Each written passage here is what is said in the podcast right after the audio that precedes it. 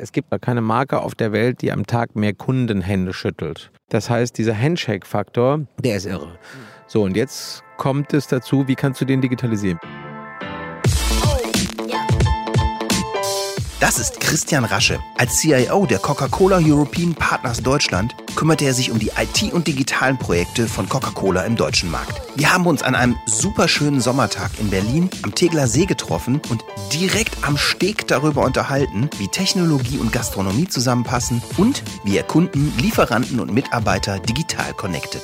Ihr hört With Love and Data. Ein Podcast von Alex Jacobi.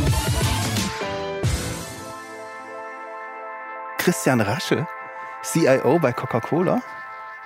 Ich, ich habe irgendwie letztes Mal geschrieben Entrepreneur und Connoisseur. Ist das mhm. richtig? Ich glaube, das passt ganz gut. Das C sozusagen ist ganz ursprünglich, weil mich am Wochenende gerade jemand darauf ansprach. Ich habe ja eigentlich Koch gelernt vor vielen, vielen, vielen Jahren. Da ist der Chef also noch mit drin. Jetzt ist aus dem Chef ein Chief geworden. Aber das, das und das Connoisseur ist definitiv erhalten geblieben bin heute noch jemand, der sich wahnsinnig gerne und viel mit dem Thema auseinandersetzt. Und als ich am Samstagmorgen auf dem, über den Markt gegangen bin bei uns, das war wieder eine Freude zu sehen, was es da alles gibt und was ich da alles eventuell noch am Wochenende draus machen kann. Ja, ich hatte das eigentlich für später geplant, weil jetzt hast du es so oh, schön angesprochen. Jetzt, jetzt fangen wir eigentlich mal an. Du hast eine, wenn man so auf ein Papier legt, total crazy Lebensweg gemacht. Du hast, du hast mal angefangen als Koch im Hotel Atlantik? Genau. Erzähl mal. Ich hatte nach dem Abitur, es gibt ja die viele Leute, die sagen, Mensch, ich möchte jetzt eine Weltreise machen oder die anderen sagen, ich weiß ganz genau, was ich machen will, was ich studieren will und es dann wiederum andere sagen, nee, ich habe jetzt den Job meines Lebens gefunden und das möchte ich jetzt machen und ähm, ich war ganz fasziniert von einer Serie, die es so, der eine oder andere wird sich daran erinnern, in den 80er Jahren gab. Die nannte sich Hotel Peter McDermott, äh, heutiger, noch, ja. heutiger Ehemann äh, von Barbara Streisand als Hoteldirektor in San Francisco. Äh, Namen des Hotels habe ich vergessen. Irgendwas mit George und Shari Belafonte, glaube ich, als Rezeptionistin. Und ich dachte, Mensch, das ist doch ein super Job. Also wir fangen jetzt irgendwie so das Witz zu machen, um die Welt reisen als Hoteldirektor.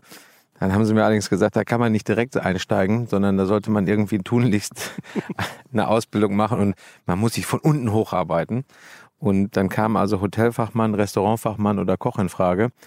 Und dieses berühmte, dieses Tellertaxi-Thema, das war es nicht. Und Hotelhofer, ach nee. Und Kochen fand ich toll. Meine Mutter ist eine wahnsinnig gute Köchin und ich war da schon immer inspiriert von. Und dann kam meine Großmutter, die noch sagte, Mensch, das ist doch eine ganz tolle Sache. Das ist immer warm und es gibt immer was zu essen. Ne? Die Nachkriegsgeneration, die denkt ganz praktisch. Und was ich, was sie dann noch hinzugefügt hat, das war ganz sympathisch, dass sie sagte, du, und wer weiß, da hatte sie damals also in den 80ern schon einen Blick für, wer weiß, wie gut die Frauen später kochen können. Also sie hat schon den, den Rollentausch hat sie schon vorausgesehen. Also von daher, so kam dann in der Tat, ne, und dann habe ich irgendwie 20 Hotels angeschrieben, das zu machen. Und dann, die, ich glaube, die einzige Absage gab es von vier Jahreszeiten in Hamburg und da bin ich zuerst hingefahren und habe die gefragt, warum. Und dann haben sie gesagt, ja, mit Abiturienten tun sie sich immer schwer. Und dann bin ich auf der gegenüberliegenden Seite gelandet im Atlantik. In der Tat. Und bin dann 1989 da hochgefahren nach dem Abitur mit meinem sonnengelben Käfer Cabrio, den ich damals hatte, nach Hamburg. Das letzte Mal mich umgeblickt. Schwarz-Gelb war der übrigens, weil ich ja gebürtiger Dortmunder bin. Ja. so, und da startete dann die große Reise. Da startete die große Reise. Und dann ging dann ging's los mit der Kochlehre. Mhm. Legendäre Partys mhm. mit Udo Lindenberg. Ja, ein paar Partys gab es auch, ähm, wo wir allerdings sozusagen eher als Dienstleister im Hintergrund waren.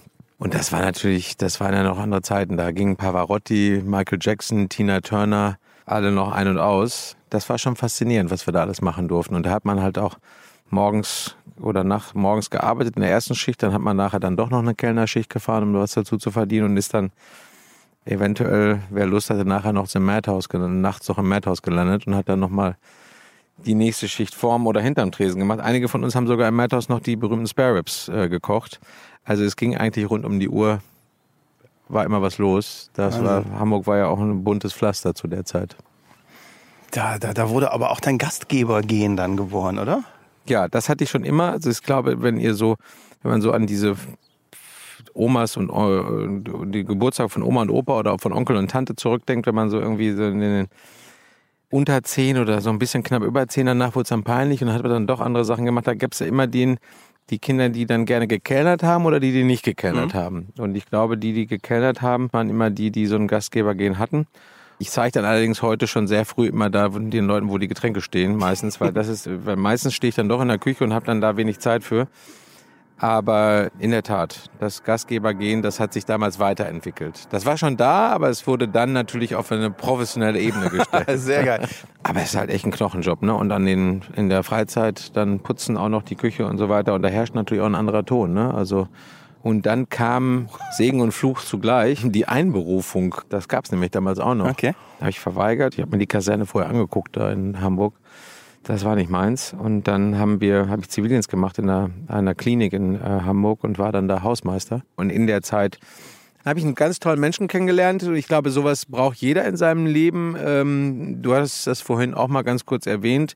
Äh, ein Mentor. Bin überzeugt, dass es neben dem, dem, dem Vater und manchmal bei mir war es noch zusätzlich noch der Patenonkel, der wichtig war in meinem Leben, aber eben dann kam jemand, den man so in der Anfangs in der beruflichen Zeit so kennenlernt, der hat mir ganz viel gezeigt und auch sozusagen einfach nicht Türen geöffnet, aber Türen gezeigt. Und der sagte mir dann damals, Mensch, was willst du denn machen?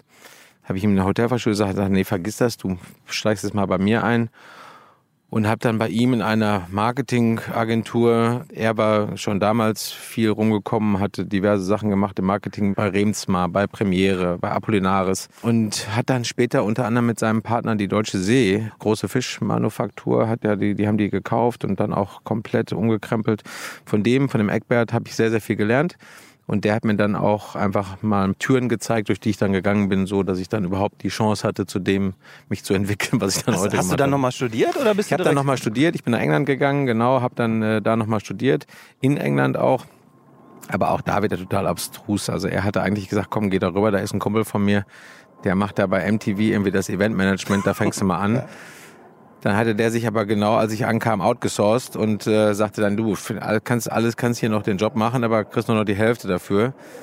Und wenn man gerade auf so einem High war und irgendwie das alles gerade ganz gut gemacht hat in Deutschland, gesagt, ach komm hier, ich kann das schon alles, dann äh, ja, stehst du aber plötzlich in London irgendwie Mitte der 90er und denkst dir so, puh, die, die, da war ja richtig was los. Investmentbanking und die riesengroßen 800-Mann-Restaurants, kommen wir vielleicht noch drauf, Terence Conran und Co., und da dachte ich natürlich, die Welt gehört mir, ne? Und dann die so, ach Quatsch, diesen Job für die Hälfte, den brauchst du jetzt nicht machen.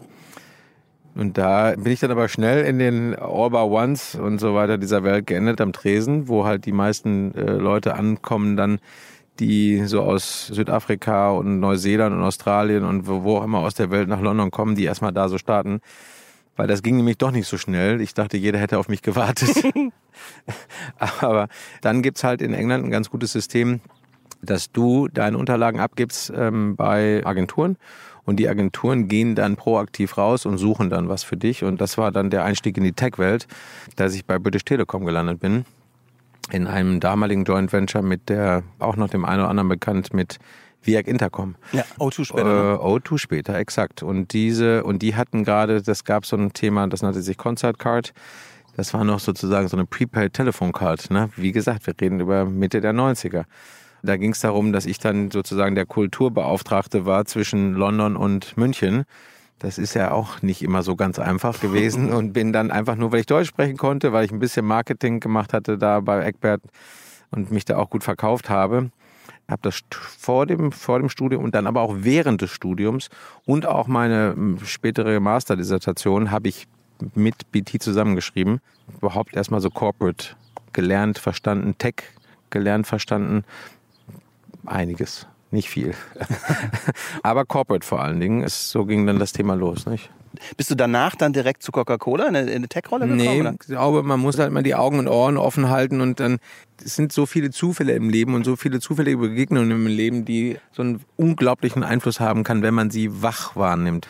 Ich war also in London und war zwischen, bin zwischen London und Oxford gependelt und hatte ehrlich gesagt so gut wie nix auf der Tasche, weil das war echt schweineteuer. Man hatte auch ein paar Kollegen, die dann damals schon sehr erfolgreich waren im Investmentbanking.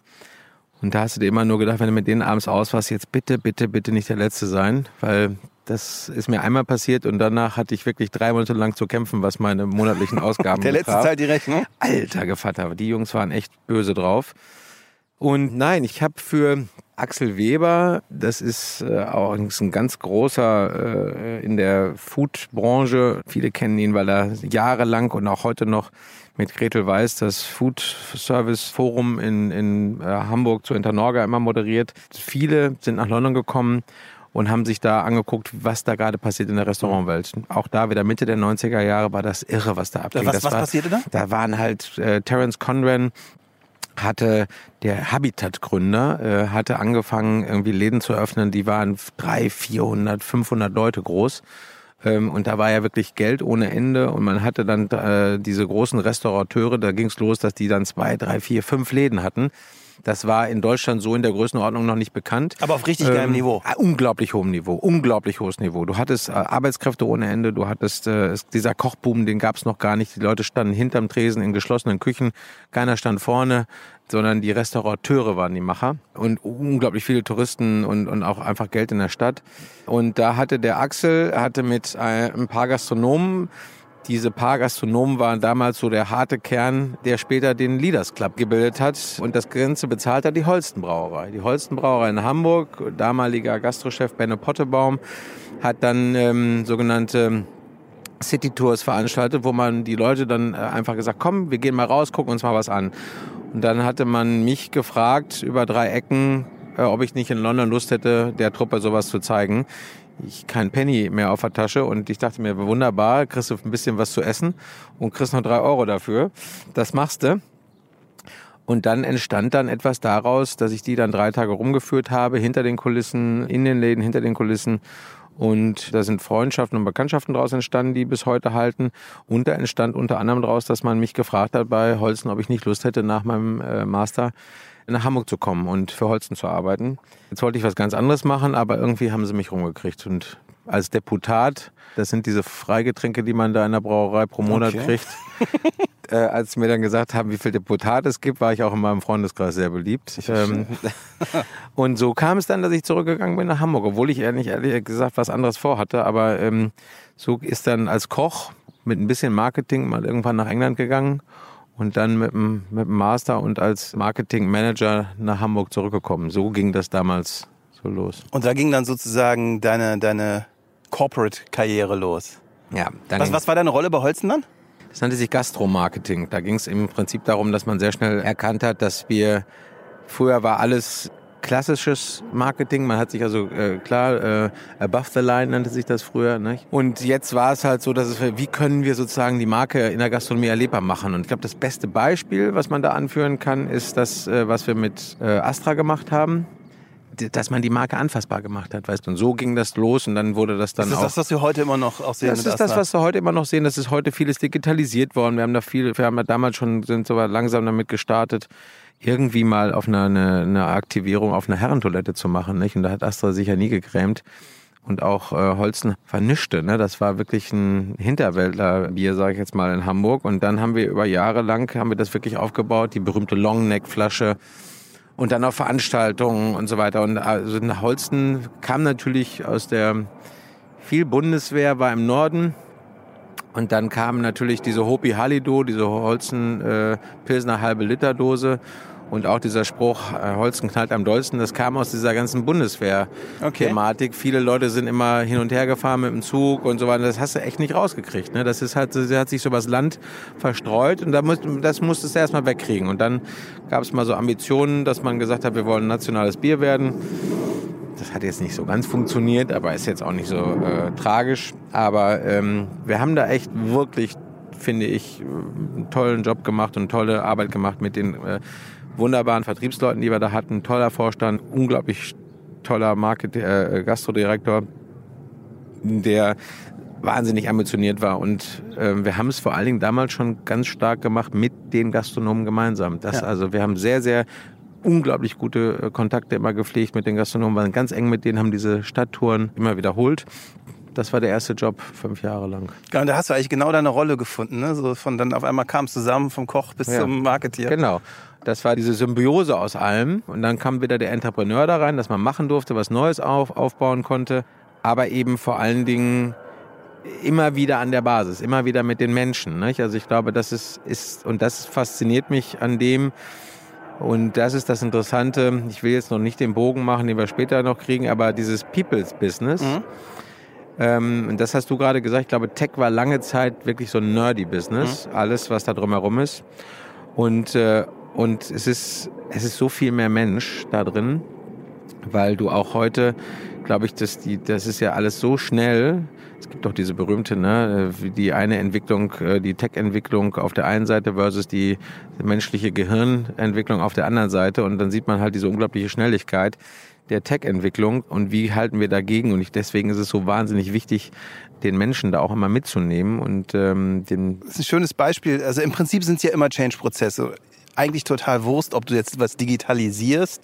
Ich mag, ich habe mir eigentlich vorgenommen, dieses D-Wort nie wieder zu verwenden äh, oder, oder was änderst. Ich glaube, du merkst immer, wenn du nicht jeden Stakeholder respektierst, auch auf, und zwar auf seiner Ebene, wirst du es, egal wie geil dein Tool, Produkt, Idee ist, einfach nicht schaffen, ne? So breit, wie wir das jetzt nutzen, und so viel, wie es davon gibt äh, an technischen Möglichkeiten, du musst ihn abholen. Er muss ja irgendwo sozusagen, er muss es halt einfach für sich entdecken, muss sagen, okay, das ist, bringt mir den Mehrwert, deswegen nutze ich das. Und er muss vor allen Dingen die Hemmung davor äh, verlieren und diese ganzen, wenn du Weihnachten nach Hause kommst, ne, nochmal den, den Computer bei den Eltern und die, das Navi, was sie gekriegt haben und so weiter, das erste TomTom und so weiter einrichten.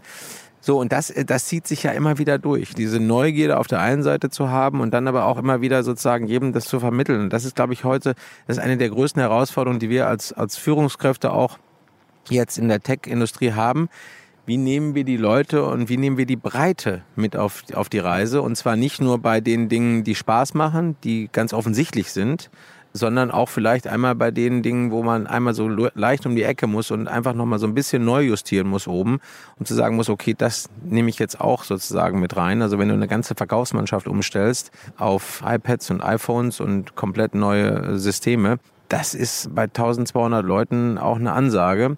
Wie machst du das und wie kriegst du dir damit hin? Da musst du genauso viel Zeit auf Training verwenden mhm. ähm, in der Planung wie auf welche Software und, und was für äh, Devices äh, nutzt du.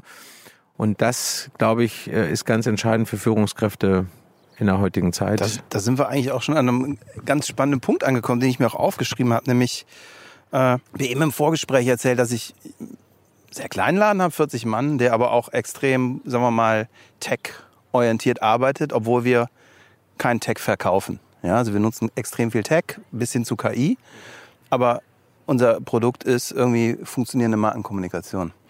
Und super früh ist mir aufgefallen bei Coke, weil wir auch selber viel mit Salesforce arbeiten, dass ihr sehr früh ganz spannende Cases mit Salesforce hattet. Und das ist, glaube ich, genau das, was du gerade angesprochen hast mit Tablets. Erzähl mal ein bisschen darüber.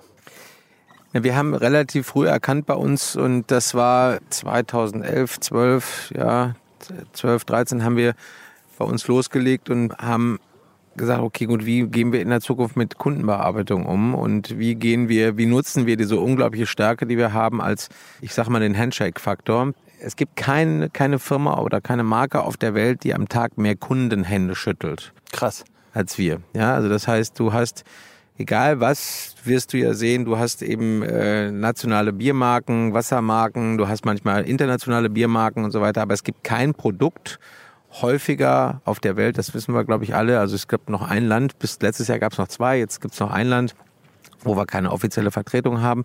Und das heißt, und wir gehen raus und wir sind ja sozusagen nicht nur in Gastronomien, wir sind auch in, in Bäckereien, wir sind in Supermärkten und so weiter. Also dieser Handshake-Faktor, ist ja jetzt ist es wahnsinnig. Und jetzt musst du fragen, wie kann man diesen Handshake-Faktor digitalisieren? Lass uns den mal quantifizieren. Hm? Ich habe irgendwie ein bisschen nochmal die alten Videos von euch mhm. angeguckt und gesehen, 1,9 Milliarden Kontakte am Tag?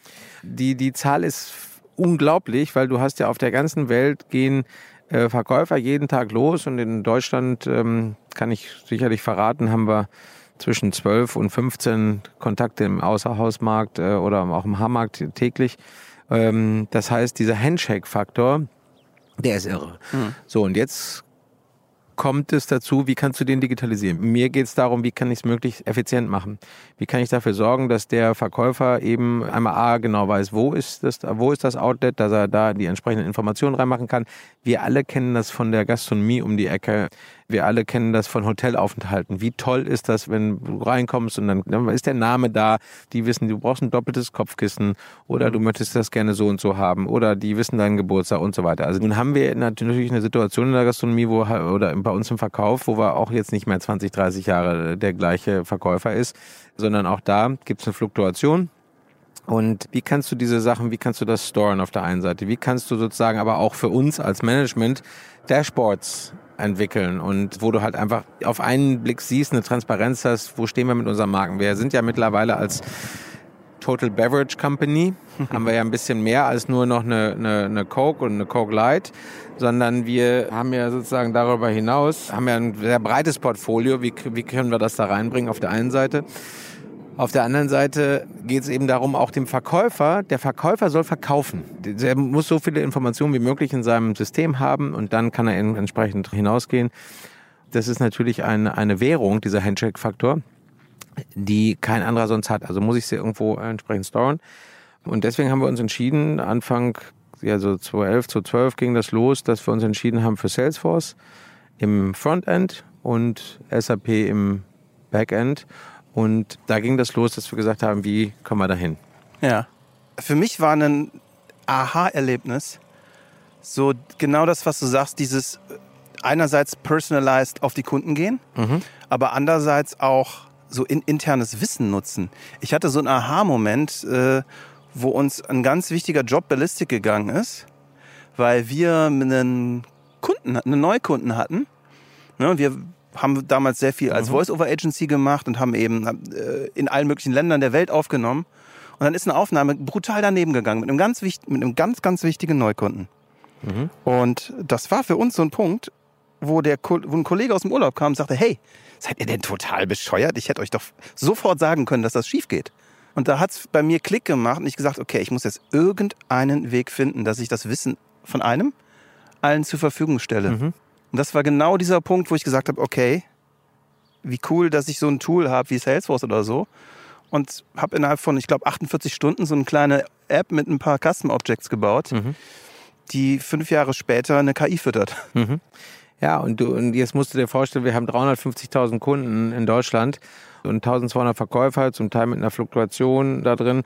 Wie kriegt man es auch gesteuert? Am Anfang hat es ein bisschen geruckelt, das gebe ich zu. Am Anfang war es auch so, teilweise so, dass die Gastronomen mir gesagt haben, Mensch, euer Verkäufer kommt rein und guckt nur noch aufs iPad und gibt da irgendwelche Sachen ein, ja. weil du musst es ja erstmal loslegen mit Informationen, nicht? Du hast dann erstmal sozusagen alles, musst ja erstmal einmal, immer erstmal einmal alles eingeben. Was ne? genau habt ihr da digitalisiert oder prozessualisiert? Ja gut, ja, es ging, es ging halt einfach sozusagen, dass, dass wir geschaut haben, okay, was haben wir für, äh, was ist erstmal im Outlet drin, was haben wir da an Werbemitteln momentan drin, was ist da im Kühlschrank, was für welche, welche Produkte von uns sind drin, welche könnten Potenzialsprodukte sein. Und du musst ja erstmal irgendwo mit einer Basis anfangen. Und das war auch, haben wir auch unsere Erfahrungen gesammelt, die eben dazu geführt haben, dass wir am Anfang gemerkt haben, oh Gott, das ist nicht gut, wenn der da immer nur reinguckt. Nicht? Also der hat dann immer klick, klick, klick, klick, klick, hat dann immer nur noch sozusagen, musste dann seine Sachen eingeben, hat aber den Kunden nicht mehr angeguckt. Aber das ist halt etwas, was du auf dem Weg sammeln musst. Dann musst du einen ganz starken Dialog haben mit deinen Leuten draußen, mit den Verkäufern und dann auch wirklich ständig mit draußen sein. Das war wichtig. Mein damaliger CEO, der hat dann immer gesagt, the worst place to take a decision is in the office. Und hat, damit hat er viel Recht gehabt, weil wir dann wirklich viel, viel, viel, viel draußen waren. Das musst du dann auch, das ist, glaube ich, auch mal wieder ein Riesenunterschied zu der alten Tech-Welt ich sag mal. Das heißt auch du und deine Truppe, ihr seid Ja, wir waren wahnsinnig viel draußen und sind halt ständig mitgelaufen und haben uns das angeguckt und haben uns da eben ständig auch diesen Kontakt gesucht. Und das ist ja auch so dieser Sprung gewesen, als ich kam ja aus dem Digitalen zuletzt, und als ich vor anderthalb Jahren diesen ganzen IT-Bereich auch noch mit übernommen habe. Die Oldschool-IT-Truppe war natürlich so ein bisschen mehr, ich sag mal, intrinsisch mhm. und passiver. Und dass diese Reise, die wir jetzt seit anderthalb Jahren machen, in Richtung extrinsisch, in Richtung sozusagen einfach auch viel aktiver, proaktiver und das heißt auch viel draußen, das macht irrsinnig viel Spaß, wird von beiden Seiten total gut aufgenommen. Aber ich hatte ja vorhin gesagt, es sind zwei Ebenen. Wir sind mittlerweile ja nicht mehr nur Deutschland, sondern wir sind 13 Länder als Coca-Cola European Partners. Und das wird jetzt angeglichen, das System, was wir damals in Deutschland ent entwickelt haben, wird jetzt über alle Länder ausgerollt, sodass irgendwann da wirklich jemand sitzen kann in London und hat eine Transparenz mit gleichen Metrics über alle Länder. Und das ist natürlich irre, wohingegen man früher sozusagen ja sehr, sehr stark, Gastronomie war ja immer so eine Blackbox, hat man es immer genannt früher. Und heute hast du halt wirklich, dann kannst du genau sehen, guck mal hier, unsere Distribution ist das und das ist das und das sind Potenziale. Und so diese Themen musst du ja auch erfüllen, wenn du halt irgendwo in Absolut. der Corporate bist. Also, Bevor wir nochmal ja, zum bitte. Internen kommen, Ja. wie genau habt ihr das Problem gelöst, dass die Leute zu viel aufs iPad gucken?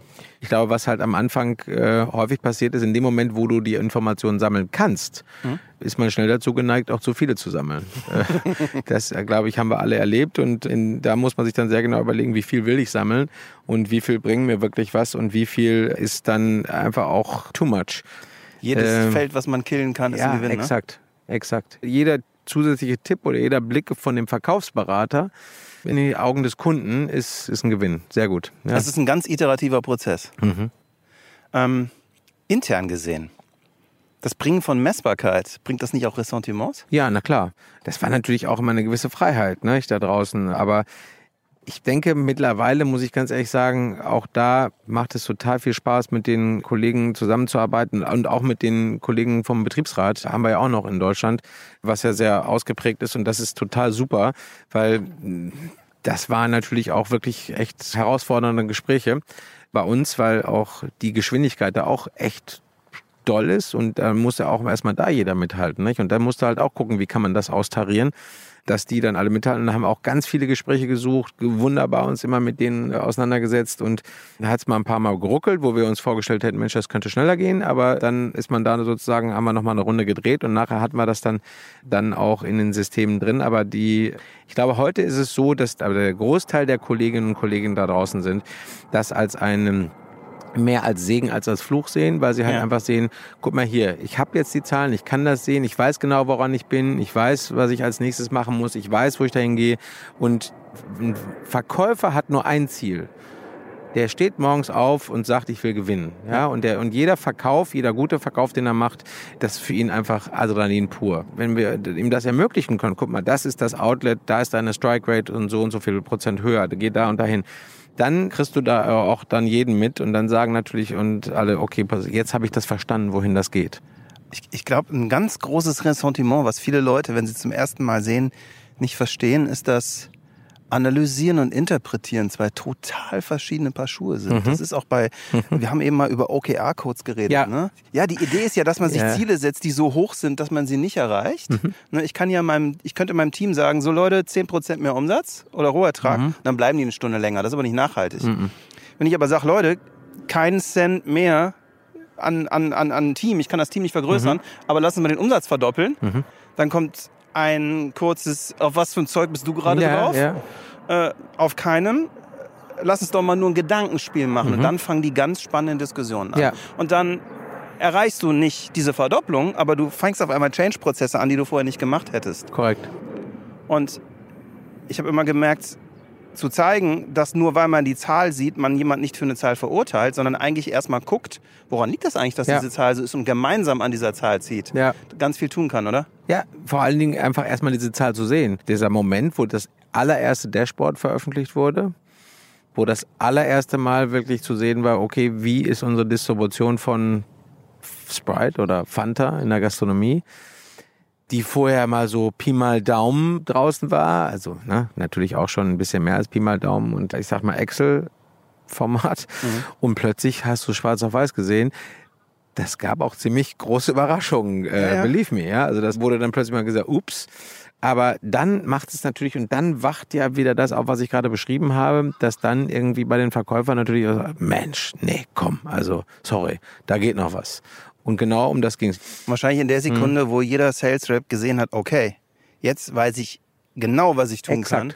Und jetzt sehe ich, dass ich in dem Segment eigentlich mit derselben, mit demselben Zeiteinsatz den doppelten Umsatz mache. Exakt. Und auf einmal sagst, gib mir mehr Ja. von diesen Dingern. Ja, und jetzt sind wir eben dabei, dass wir eben jetzt an, an, an der nächsten, an den, immer wieder an einem Level weiterarbeiten, dass wir uns jetzt angucken, wo können wir eben noch mehr Daten rausziehen, wo können wir sozusagen mehr auf, ich sage immer, ne, du hast halt einfach Outlets draußen, wo du, wenn jetzt Kollegen und Mitarbeiter zuhören, dann spätestens jetzt wissen sie ganz genau, was als nächstes kommt.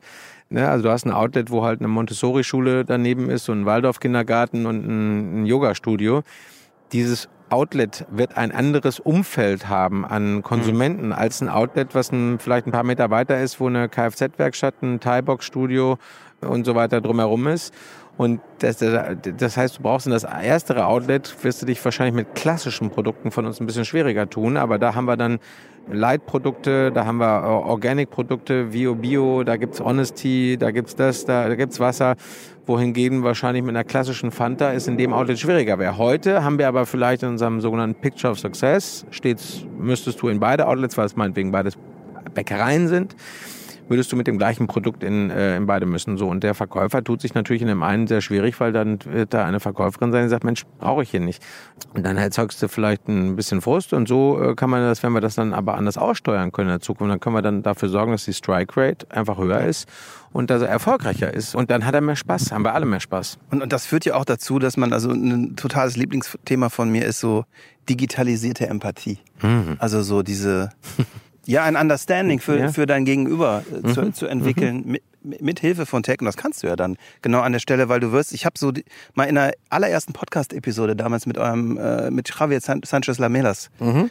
geredet, der mir praktisch von der Journey zu Coke Zero erzählt mhm. hat und, und so aus Marketing und diesen genau diesen Dingern, von denen du gerade geredet hast. Ne? Also wir müssen vielleicht im Yoga-Studio was ganz anderes tun. Wie kommen wir da hin zu den mhm. Leuten?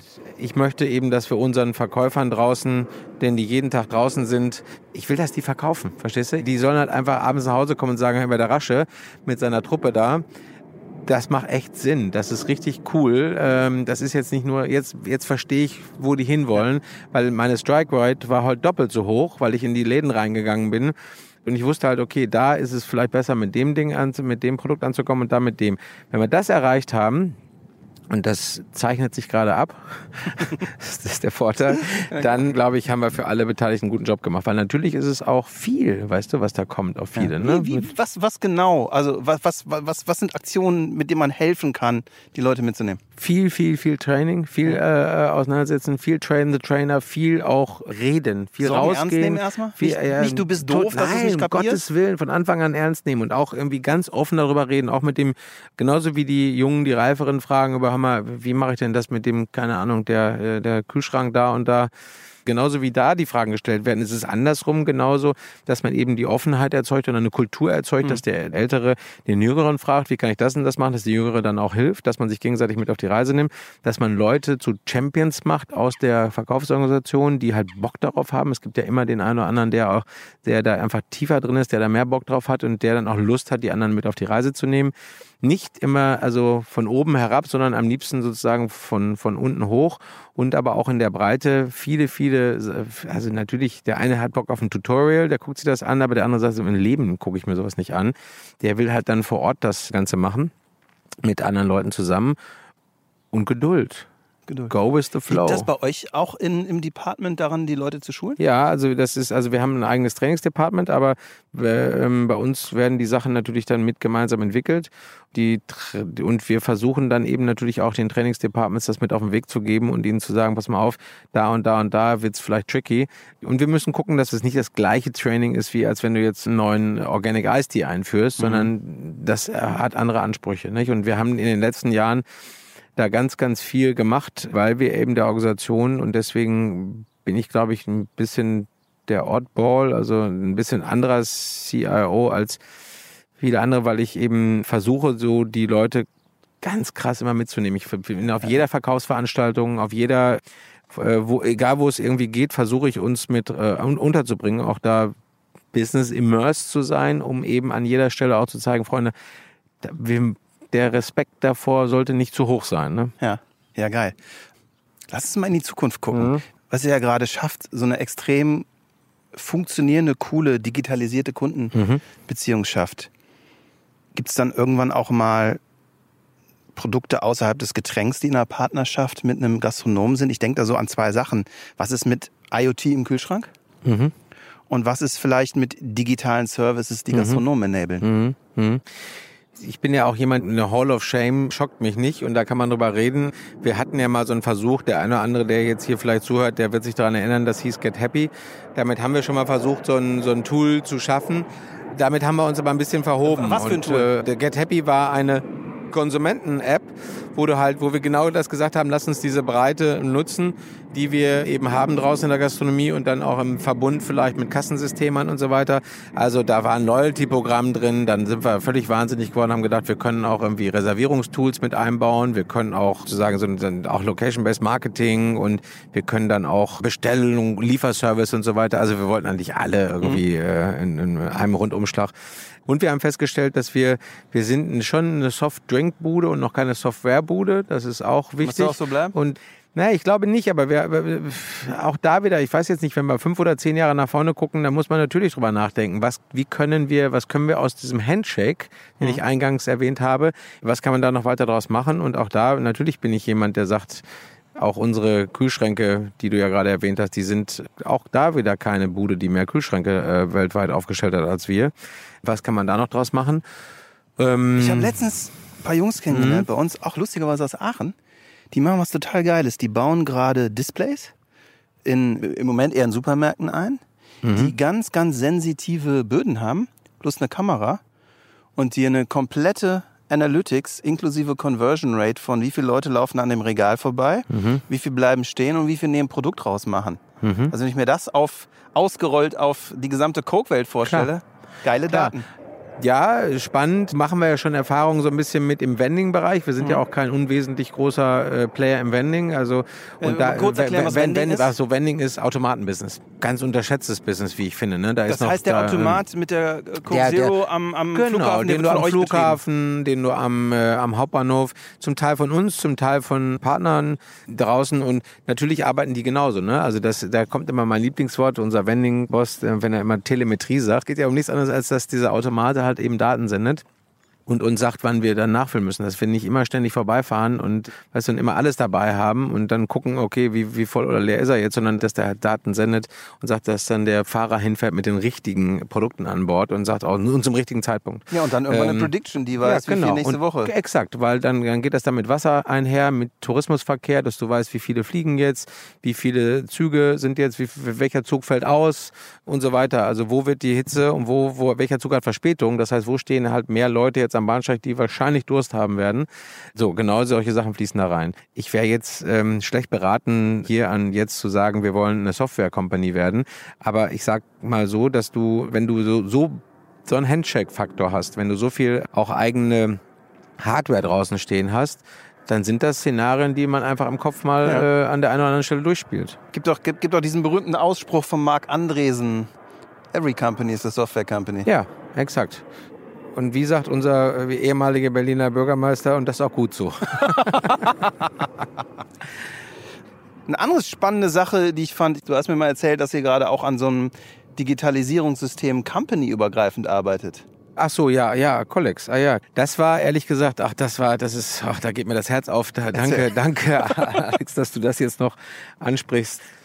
Ja, also ich, ich bin ein großer Freund von Kollaborationen einfach, ja. Alex. Und ich finde, dass wir da, dass wir da so viel lernen können von, ich meine, wer so ein bisschen so in diese Tech-Historie reinguckt, auch im Silicon Valley, der weiß, dass Bill Gates damals Steve Jobs geholfen hat, irgendwie mit dem Überbrückungskapital. Und wenn wir denken, dass die alle so autark fahren, dann, dann ist das ja total völliger das Trugschluss. eng geworden, oder ja, ja, Millionen, ja, ne? ja, ja. Und das ist halt einfach irgendwie auch, die sehen sich da ja beim, beim Kaffee morgens, beim, beim Joggen, beim dies, alle diese hängen ja, klicken ja alle zusammen. Das ist ja nicht umsonst so erfolgreich. Nicht nur, wenn jetzt immer jemand denkt, das Silicon Valley ist halt einfach irgendwie, da sind ein paar Tech-Companies das ist, die sind so erfolgreich, weil sie halt einfach schon seit Jahrzehnten hardcore kollaborieren. Und wir sind ganz lange eben unterwegs gewesen, alleine. Und ich finde, in Deutschland hat die Automobilbranche hat uns viel gezeigt mit dem gemeinsamen Übernahme von Here. Mhm. Dann dieses ganze Mobilitätsthema, was wir uns gerade angucken, da was bei BMW und genau. Mercedes und Daimler passiert. Total spannend, wie die es geschafft haben, sich von einem Hersteller, also äh, Manufacturer, in einen Mobilitätskonzern zu verwandeln und zu entwickeln.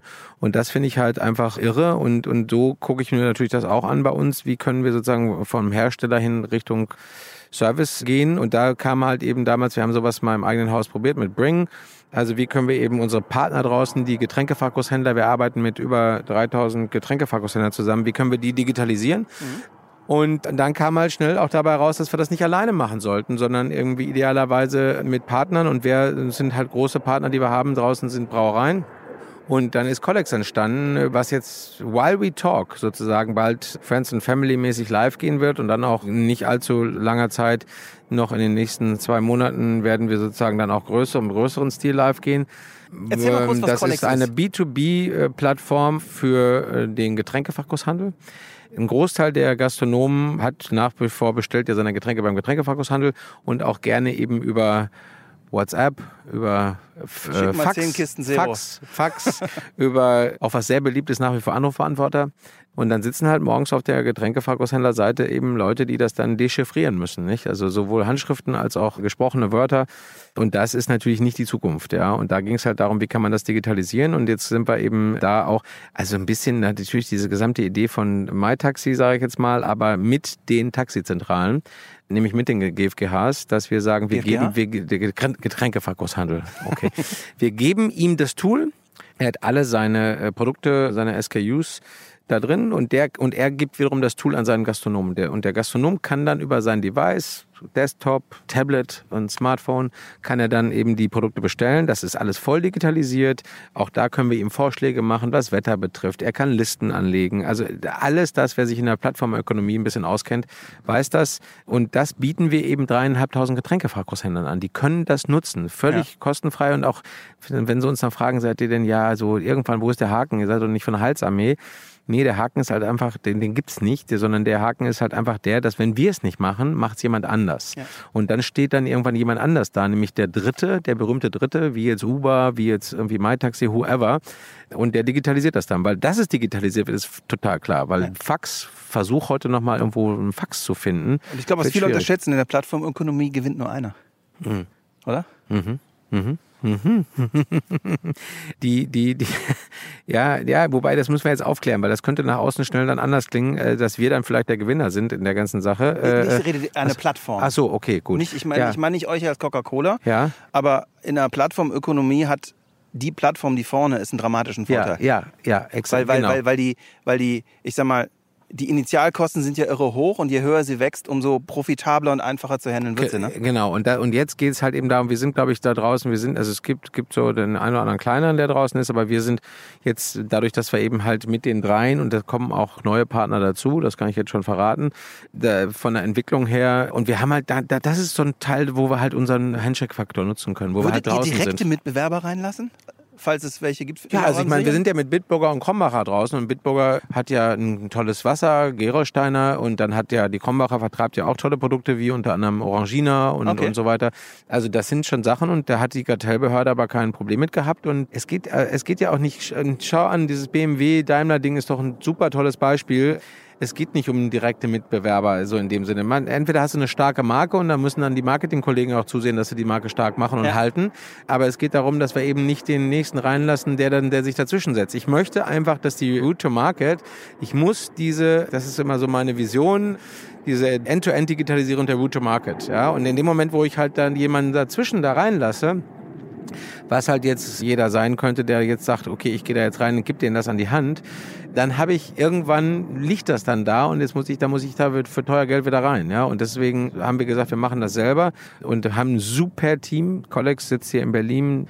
Eine Wahnsinnstruppe, die das da gerade macht. Teilweise Leute aus unseren Häusern, die rübergegangen sind. Cooles Geschäftsführungsduo.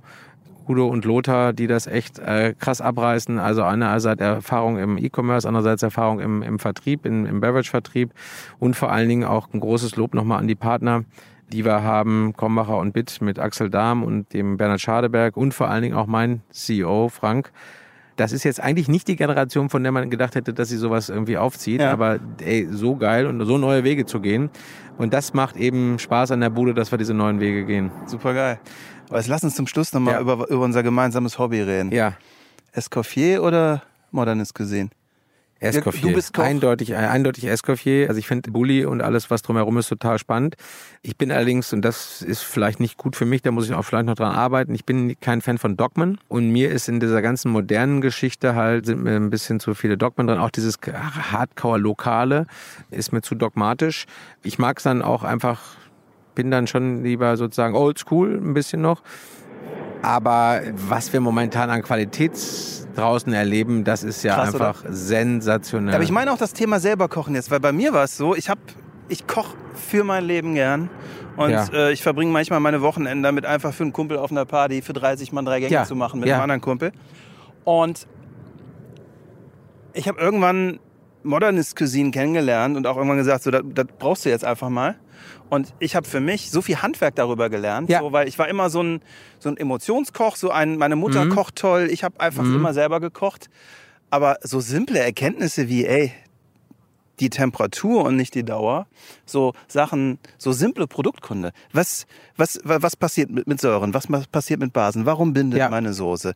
Ähm, was kann ich mit Fleisch machen? Hat mich so tierisch weitergebracht mit auch, und am Anfang auch mit Data Driven. Ich habe auch Mhm. viele Freunde, die Gastronomen sind, vor denen ich einen riesen Respekt habe, was sie für einen Job machen, die mich immer auslachen. So, die sagen, ey, ich, ich, früher, ich pack auf das Steak, dann fühle ich das. Aber mir hat dieses Data-Driven Kochen überhaupt erst ermöglicht, äh, Mhm. Ich, Dinge geb- hinzukriegen, die ich gar nicht wusste. Ich finde das einen Segen. Ja, gebe ich dir absolut recht mit. Und das ist, ähm, wenn man wenn man die Zeit dafür hat und die sich auch nimmt. Ich hatte natürlich, ich hatte den großen Vorteil, dass ich die Ausbildung hatte, drei Jahre lang mich mit den Produkten aus, auseinandersetzen konnte und mit diesen wirklich, also vielen, vielen, vielen Grundregeln erstmal, das ist das eine. Das andere ist, dass du eben über diesen neuen Weg, ich meine, ganz ehrlich, von sous vide über sozusagen auch einfach, ich meine, wie viele Leute haben jetzt auch angefangen und also wenn früher ein Stück Fleisch auf den Grill gelegt worden ist, wie das dann ging und jetzt werden teilweise die Dinge, also auch dieser rück, rück, rückwärtsgewandte Garvorgang, ja, und, und, und. und da der gibt's Trend ja, zum Drittgrill, ja, ne? Ja, ja, ja. Du, also äh, ich, wenn ich mich hier und nach, wenn ich nach hinten gucke und möchte ich auch nicht die Zahl zählen, die wir hier haben.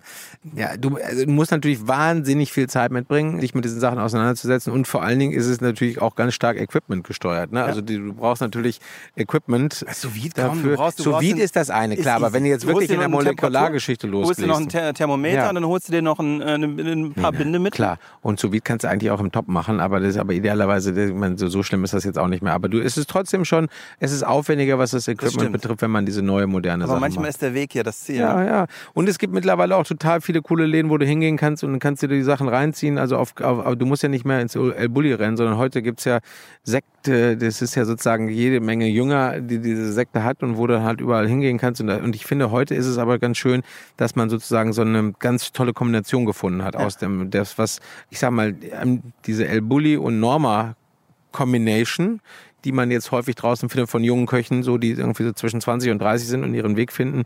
Und da sind wir natürlich in Berlin gesegnet mit, mit all diesen vielen von den Outlets. Das finde ich schon spannend, das zu erleben. Und dann eben halt häufig offene Küchen, Ja. wo du zugucken kannst.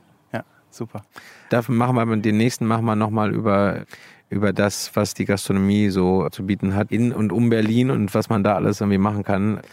Weil das ist ein Thema, da könnte ich ja, äh, da können wir beide, glaube ich, viel und Da, da Zeit muss man einen investieren. Podcast für ja, aufmachen. machen wir. Dem habe ich nicht mehr hinzuzufügen. Lass uns noch Ja. ein paar Minuten den schönen Blick hier genießen. Machen wir. Danke, Christian. Danke, Alex. Das war With Love and Data mit Christian Rasche, CIO von Coca-Cola. Wenn euch die Episode gefallen hat, geht zu iTunes, bewertet uns mit 5 Sternen und hinterlasst einen Kommentar. Wir freuen uns von euch zu hören.